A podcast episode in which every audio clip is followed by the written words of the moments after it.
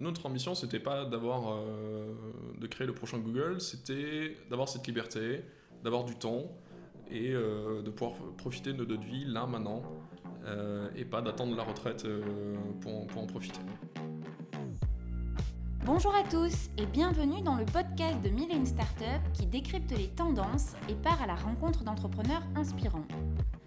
Aujourd'hui, nous recevons Camille fondateur de Human Coders et plus récemment de Merci Cookie, qui est pratiquant d'un rythme de vie professionnel inspiré de la semaine des 4 heures. Nous sommes nombreux à connaître la semaine des 4 heures, le livre de Tim Ferriss, mais peu d'entre nous arrivons à vraiment la mettre en pratique. Dans cet épisode, nous avons discuté avec Camille de sa conception du travail, de son équilibre de vie, de sa manière de s'engager dans ses projets entrepreneuriaux et plus généralement de la perception de la norme. Bonne écoute Salut Camille Salut Gaël Est-ce que tu peux te présenter? Ouais, alors j'ai euh, 33 ans, je suis euh, entrepreneur depuis 6 ans maintenant. Donc j'ai monté euh, il y a un peu plus de 6 ans Human Coders, qui est un centre de formation pour développeurs. À la base, c'est pas tout à fait ce qu'on voulait faire. On voulait aider les développeurs à faire de la veille. C'était l'objectif de départ. Euh, la première piste qu'on a eue, c'était de faire un site d'actu où les gens pouvaient poster des, euh, articles de blog, des news qu'ils avaient vus, un peu à la Hacker News, mais centrés sur des technos. Et le business model qu'on avait imaginé, sans évidemment jamais poser la question à n'importe qui à ce moment-là, parce que déjà là, on avait la tête dans le guidon et on avait du mal à faire des choix rationnels. Euh, on a imaginé que les gens voudraient publier des offres d'emploi sur ce site et c'était comme ça qu'on allait y vivre en fait. Donc tu payes une offre d'emploi qui est publiée sur nos sites d'actu, les sites d'actu amènent du trafic et du coup les offres d'emploi sont vues. Euh, ça a été un bid pendant très longtemps, en tout cas trop longtemps pour qu'on puisse rester là-dessus. Mathieu, euh, du coup mon associé, donnait des euh, formations Ruby en tant que freelance avant de monter la boîte. Il continue à en donner quelques-unes pendant qu'on crée Human Coders. Et à un moment où l'urgence se faisait sentir d'avoir quand même du cash qui rentrait, on a décidé d'utiliser ces sites d'actu pour faire la pub à la formation de Mathieu. Et de décider que la formation de Mathieu devenait euh, une activité de Human Coders. Et c'est comme ça qu'est né Human Coders au début en fait. Il y a une cinquantaine de formations aujourd'hui, donc ça fait quelques dizaines de formateurs qui, euh, qui sont indépendants des petites euh, boîtes qui, qui travaillent pour nous. Mais on a développé des manières de travailler un peu particulières, en tout cas à nous. Et euh, j'imagine qu'on va parler de ça pendant ce podcast. Oui, tout à fait. Euh, L'idée, c'était un petit peu de parler de, de ton mode de vie et la manière dont tu t'appréhendes ton travail, euh, notamment euh, à travers euh, la semaine des 4 heures. Est-ce que tu peux un peu nous parler de la semaine des 4 heures, de ce que c'est et de ce que ça représente pour toi du coup? Alors, La semaine de 4 heures, c'est un livre que j'adore et que je déteste en même temps, qui a été écrit par Tim Ferriss. Il illustre par là son histoire, où il est salarié à la base, et il raconte, petit à petit comment il s'est dégagé du temps dans le cadre de son travail, en euh, se dispensant d'aller à certaines réunions, en se mettant sur répondeur, euh, pour monter un business à côté de son travail, donc c'était un site e-commerce. Et euh, ensuite, il a quitté son travail et il a optimisé son temps. La- Sa boîte a grandi et à un moment, il dit Ok, ça- la boîte a l'air de bien tourner. Allez, je pars un, un mois en vacances et on verra bien ce qui se passe. Il prévient personne. Il revient, puis finalement, il s'aperçoit que ben, comme il n'était pas là, les gens ont pris sa place et ça marche plutôt bien. Et finalement, la boîte tourne sans lui. Du coup, il dit Ah, ben, puisque c'est ça, ben, je repars. Et euh, donc, c'est toute la, pro- la- la progression comme ça qui, euh, qu'il explique. Donc, euh, je trouve qu'il est super intéressant parce qu'il pose de très bonnes questions.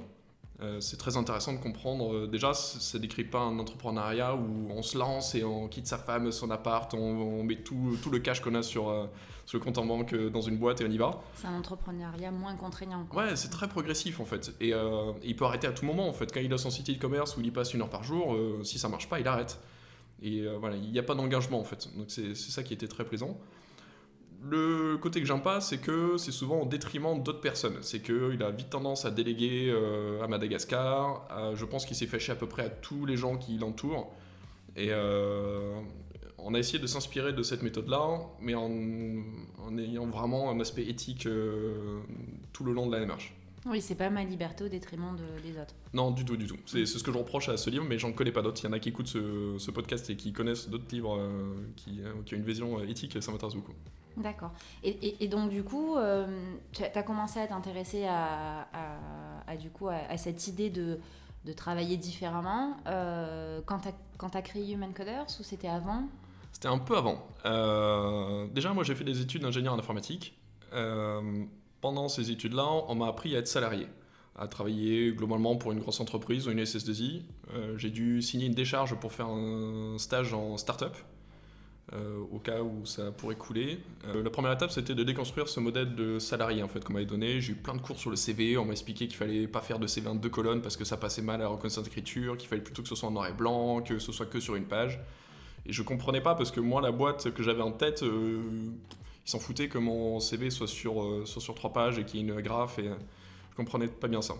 Donc euh, la première étape, ça a été de, comprendre un peu le milieu des entrepreneurs, de le découvrir, de savoir où aller. J'avais aucune connaissance de ça, je connaissais pas les événements et ça s'est fait principalement euh, d'abord dans des stages, mes premiers boulots qui étaient dans des startups. Euh, puis dans des startup week-ends où là ça a été vraiment la, grosse découverte. Et là, dans les startup week-ends, je trouvais vraiment des gens qui avaient une vision très pragmatique, où c'était efficace, où c'était dynamique, où il y avait de la culture. Je voyais que c'était des gens qui s'enseignaient sur les méthodes modernes. Leur méthode était réfléchie en fait, et ça, me plaisait beaucoup. Donc ce premier modèle-là. Et euh, une fois que j'ai acquis ça, l'idée de, créer une boîte est venue. Donc j'en parlais avec Mathieu, c'est, euh, on était à l'école ensemble. Et je montais régulièrement sur Paris pour, pour mon boulot, et c'est lui qui m'hébergeait à ce moment-là. Et on, parlait souvent de, des, euh, de nos amis développeurs qui avaient, qui, étaient, qui avaient leur taf depuis quelques années maintenant, et qui faisaient pas énormément de veille, on essayait de les amener à des événements, mais ça, ils n'étaient pas très emballés, on n'arrivait pas à leur transmettre ce truc-là, et pour nous, on a l'impression qu'ils se mettaient en danger en ne faisant pas de veille. Dans l'informatique, ça bouge tellement que dit, Ouah, c'est pas possible, quelqu'un qui fait pendant 4 ans la même techno, il a même pas changé de version, qu'est-ce que ça va être à la sortie? Bon, mais on n'arrivait pas à partager ce truc-là. Et on, on cogite, et puis on s'est dit, ok, ça serait bien de faire un site d'actualité, ou en, tout cas de proposer des services à ces développeurs pour euh, les aider à faire de la veille. Bon, ça, ça a traîné comme ça, et c'est à ce moment-là que je suis tombé sur la, la semaine des 4 heures, et euh, que j'ai offert tout de suite à mon associé, et on a créé la boîte quelques mois après la lecture de ce livre, donc ça a tenté vraiment la, la création de la boîte. ouais. Et est-ce que tu penses que euh, du coup le, le- le concept, ou enfin le modèle euh, de la semaine des 4 heures peut s'adapter à tous les business? Ou est-ce que toi tu as réfléchi du coup ta boîte pour euh, s'adapter à ce modèle? Alors clairement, pour moi, ça s'adapte pas à tout. On me posait souvent la question et euh, nous, le- à partir d'un moment, on a, tous les choix qu'on a fait étaient paramétrés par ce truc-là. Est-ce que ça va nous conduire à avoir un engagement supplémentaire? Est-ce que ça va nous prendre du temps? Est-ce que ça va nous euh, amener les contraintes? Chaque fois qu'on prenait un choix, il y avait ça derrière.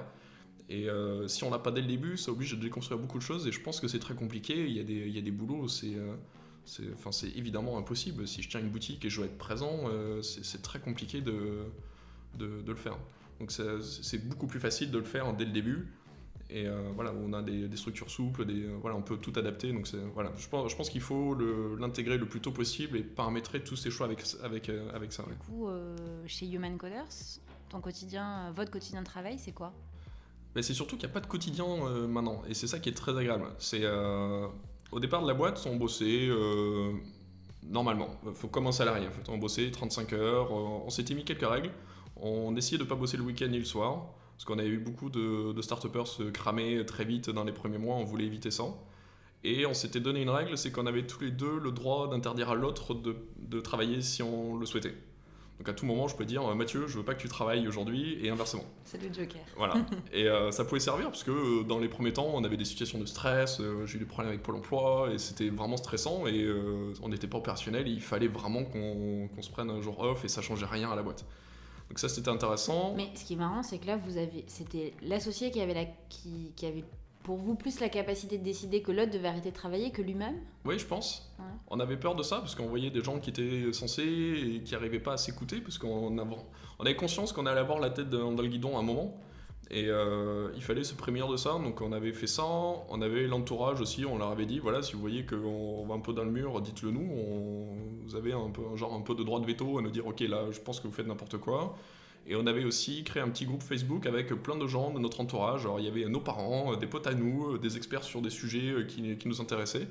Et on partageait plein de choses euh, pendant les six premiers mois avant vraiment qu'on ait des clients. Euh, justement pour, euh, pour euh, qu'ils nous disent si on n'allait pas vers un mur, parce qu'on savait que même en connaissant la méthode, en sachant faire, on pouvait faire des, des bêtises. Petit à petit, on, on a essayé de gagner du temps. Donc on faisait des points réguliers, on a essayé de faire ça par itération, donc tous les lundis matins on s'appelait et on, essayait de, on faisait un débrief de la semaine précédente et on essayait de voir ce qui nous avait pris du temps. En tout cas, ce qui était le plus contraignant pour nous, c'était plutôt ça la règle. Parce qu'il y avait des petites choses qui étaient vachement intéressantes à se libérer. Moi, j'étais très content, par exemple, de plus me frapper les notes de frais tous les mois. Ça me prenait 15 minutes, mais c'était un bonheur absolu de plus les faire. Euh, et qui c'est qui les faisait? on a trouvé un service qui on mettait tout dans d'ailleurs on l'utilise toujours et euh, on met tout dans une pochette et euh, il, il, y a de la reconnaissance d'écriture et ça va direct au comptable. Donc l'idée c'est de trouver pour chaque chose que vous trouvez contraignante des alternatives, que ce soit des outils ou de la sous-traitance? Ouais, il y, a trois options en fait. Euh, ne pas le faire. Euh, c'est pas toujours évident, mais c'est souvent c'est de loin la meilleure solution. Il y, a, clairement des choix stratégiques. On a dit, ok, on le fait pas parce que la contrainte euh, qui, va nous peser dessus va être trop grande par rapport à ce que ça peut nous apporter. L'automatiser, on a la chance d'être développeur, on fait de la veille, on connaît pas mal d'outils, on essaye de s'en sortir comme ça. Mais déjà, développer quelque chose, ça, peut être vite compliqué, donc on essaye d'éviter de le faire. Et celui qu'on aime le moins, c'est de déléguer. Et, euh, mais il y a des choses où oui, il faut, euh, une, activité humaine derrière. Euh, Donc du coup, pendant ces points, on, tranchait quelles est les trois options, enfin qu'est-ce qu'on peut faire pour chaque tâche, les plus contraignantes, et on, itérait comme ça. Et au bout de six mois, il se passe rien. C'est-à-dire qu'on bosse toujours 35 heures, on bosse pas les week-ends, mais on bosse toujours 35 heures. On a vachement bien optimisé notre temps, mais on bosse toujours autant. Et on s'est dit, ok, bon là, ça va pas parce que ça colle pas à ce qu'on voulait. Euh, mon associé Mathieu, lui, avant qu'on crée la boîte, il bossait 4 jours par semaine, il était freelance. Et c'était un peu l'objectif au départ. On s'est dit, ouais, ok, le jour où on arrive à rebosser, euh, avoir des week-ends à 3 jours, c'est cool. Et euh, on s'est dit, ok, on va faire l'inverse. C'est que comme on n'arrive pas à gagner du temps, on va s'imposer d'avoir du temps et on va voir comment ça tient. Et on a décidé de faire des semaines off. Donc, au bout d'un an et quelques, tous les mois, on se donnait une semaine où on travaillait pas. On était en astreinte, on partait pas en vacances à l'autre bout du monde au début. Euh, et, voilà, par itération, la première semaine a été catastrophique. Euh, on avait des tonnes de mails, de newsletters, de, trucs urgents. Et petit à petit, on a appris, ça a bien marché. On a fait euh, deux semaines par mois. Donc on travaillait une semaine sur deux et l'autre semaine, on était en, astreinte. Et voilà, on a appris à travailler comme ça. Jusqu'au bout, un an et demi, deux ans, on s'est mis en 100% off. Alors ça ne veut pas dire qu'on ne travaille pas, mais ça veut dire qu'on travaille sans contrainte. Donc je ne sais pas quand est-ce que mon associé travaille, je sais pas, il ne sait pas quand je travaille on n'a quasiment pas de to-do list où c'est juste bon, il y a tel truc à faire pour mercredi, c'est un truc administratif, ok, mais euh, on n'a pas de, projet en fait. Euh, c'est vraiment spontané et euh, voilà. Si on a envie que l'autre il bosse avec, si j'ai envie que Mathieu bosse avec moi, ben moi de le convaincre. écoute, je pense que j'ai une bonne idée, ça, me plaît, ça me plaît bien. Est-ce que ça te dit qu'on y passe trois jours dessus? Oui, non. Mais c'est pas prévu à l'avance. Et c'est comme ça qu'on bosse depuis, depuis 4-5 ans maintenant. Et du coup, l'envie, elle, est toujours intacte au bout de toutes ces années.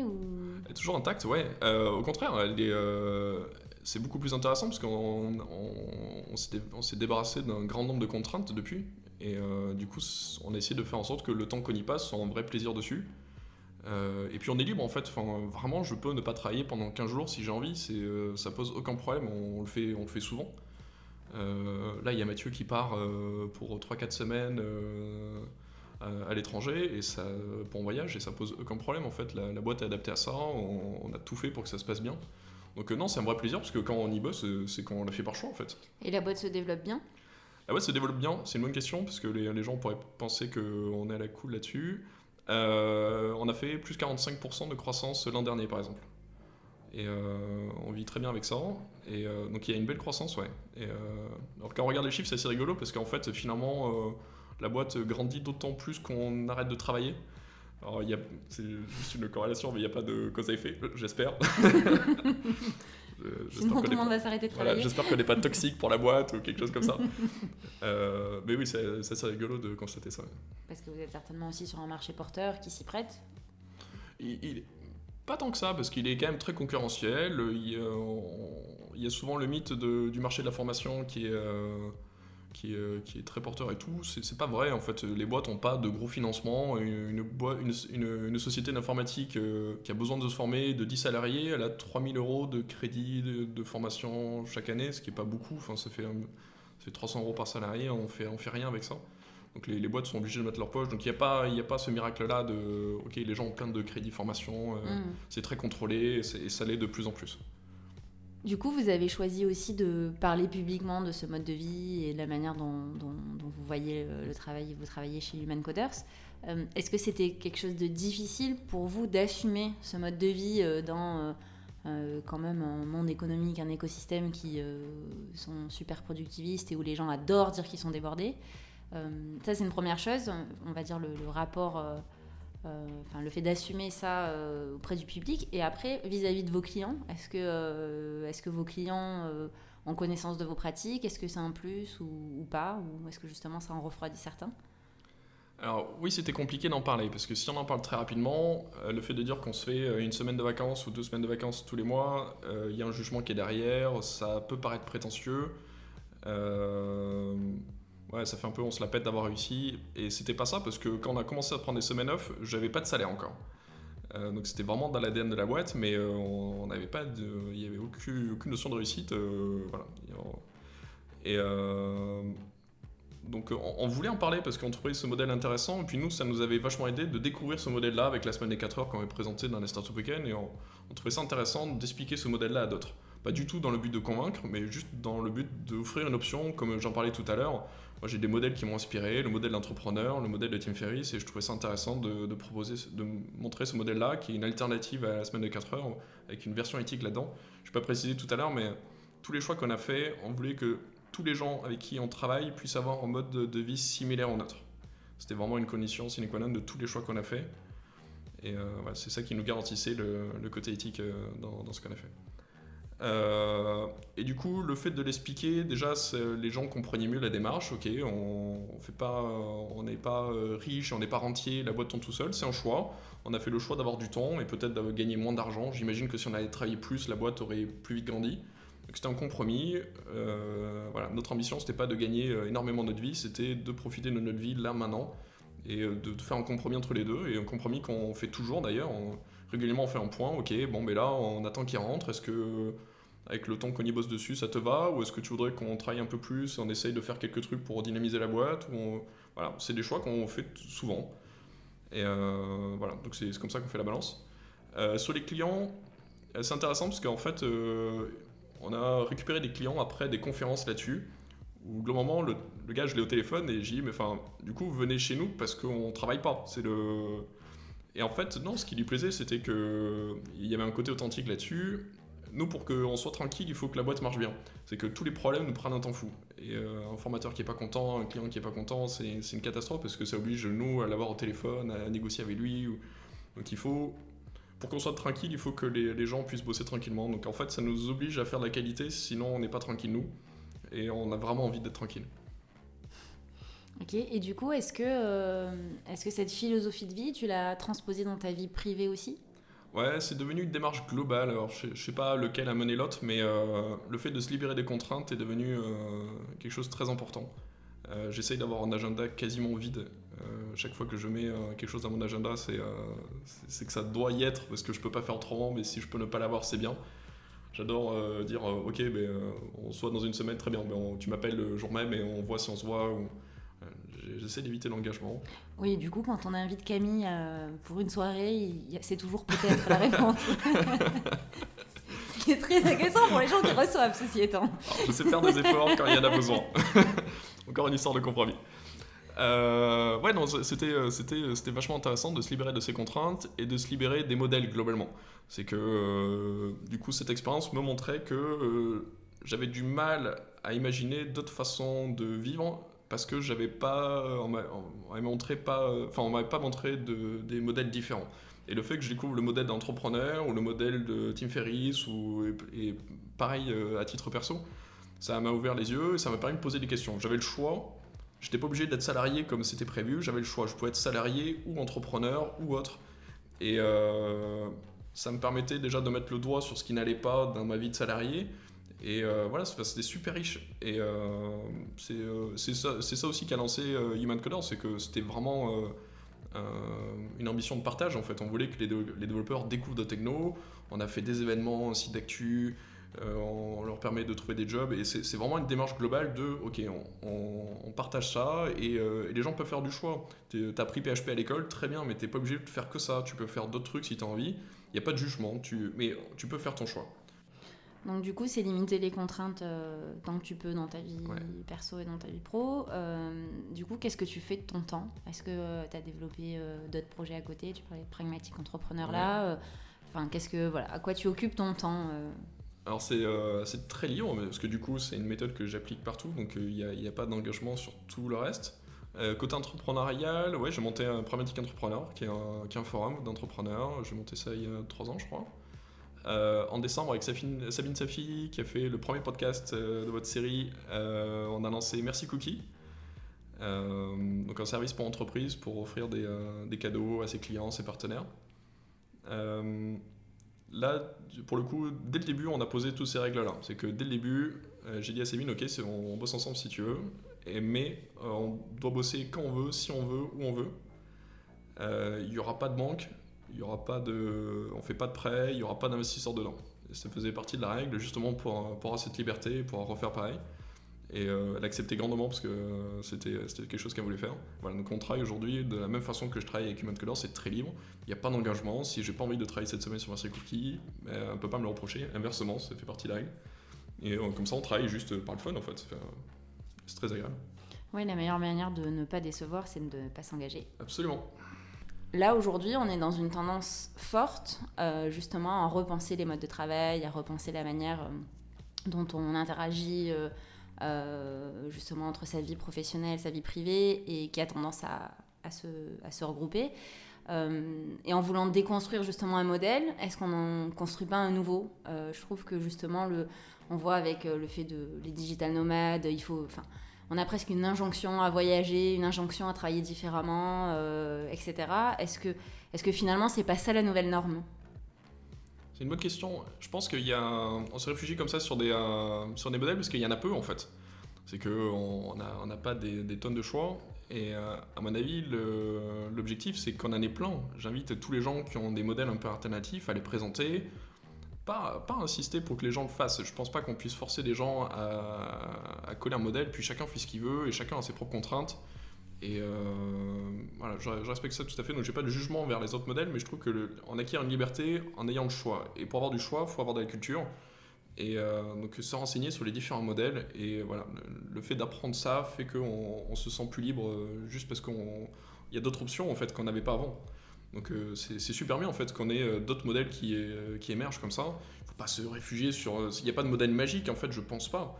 Mais juste poser la question, ok, c'est moi je fais ça, eux ils font un truc très différent, je me renseigne, est-ce que, ça, est que ça me pose des questions sur mon modèle à moi? Est-ce qu'ils ont répondu à des questions en faisant ça? Est-ce qu'il y a un mix des deux à faire? Est-ce qu'il faut que je change? Je trouve ça très riche en fait que justement on puisse avoir accès aujourd'hui à tous ces modèles-là et j'espère qu'il y en aura encore plein d'autres pour, pour enrichir notre vie et qu'on qu'on colle pas euh, au modèle qu'on nous donne un peu très classique qu'on nous donne euh, lors de nos études ou par culture. Hmm. Oui, au final, c'est ouvrir le champ des possibles pour que chacun puisse trouver le modèle qui lui correspond. Exactement. Est-ce que selon toi, du coup, on peut, euh, parce que j'imagine qu'on doit souvent vous coller l'étiquette, pas de feignant, mais voilà, forcément, tu, quand tu affiches que tu travailles le moins possible et que tu réduis ton temps de travail et que dans la tête des gens que tu travailles 4 heures par semaine, parce que le raccourci qui est fait, c'est celui-là. Euh, est-ce qu'on peut assumer d'être ambitieux professionnellement et de, vouloir euh, mener ce modèle? Alors déjà, petite rectification, c'est que je ne travaille pas peu, je travaille quand je veux. Mais euh, je sais pas, typiquement en novembre-décembre avec Sabine, quand on a lancé Merci Cookie, euh, j'ai énormément travaillé à ce moment-là parce qu'il fallait, on avait des, exigences en termes de temps. Et donc voilà, le raccourci à la semaine 4 heures, il est pas bon parce que effectivement, c'est juste une liberté. Je peux choisir de travailler si je veux ou pas, mais ça, ça fait, je, je fais pas, je fais pas que des loisirs en permanence, même si ça serait super égal. Et puis la, notion de travail se perd. C'est euh, quand, je lis des blogs le matin, est-ce que je travaille ou pas? J'en sais rien. Euh, puis même des trucs variés. Quand je discute avec quelqu'un, est-ce que je travaille ou pas? Ben, Ça peut m'apporter des idées sur, euh, sur, sur mes projets, mais c'était pas prévu à la base. Alors tout dépend déjà de ce qu'on entend par ambition. Notre ambition, c'était pas d'avoir, euh, de créer le prochain Google, c'était d'avoir cette liberté, d'avoir du temps et euh, de pouvoir profiter de notre vie là maintenant euh, et pas d'attendre la retraite pour, pour, en profiter. c'était ça, ça l'ambition et du coup on a été vachement ambitieux là-dessus parce qu'on on a poussé notre modèle assez loin Et donc je pense oui, si on si on, si on prend pas l'ambition comme une réussite professionnelle, mais juste un, projet de vie, essayer de se donner les moyens d'y arriver, évidemment on peut être ambitieux là-dessus en fait. C'est voilà, chacun ses objectifs, mais on, on, peut aller très loin dans ce modèle-là, bien sûr. Merci Camille. Ben, merci beaucoup Gaëlle. Merci à tous de nous avoir écoutés et on espère que ce podcast vous a plu et vous a inspiré. Si vous avez aimé, n'hésitez pas à le partager et surtout à nous laisser une note. Un 5 étoiles, ça serait super, et un commentaire sur iTunes si vous y êtes.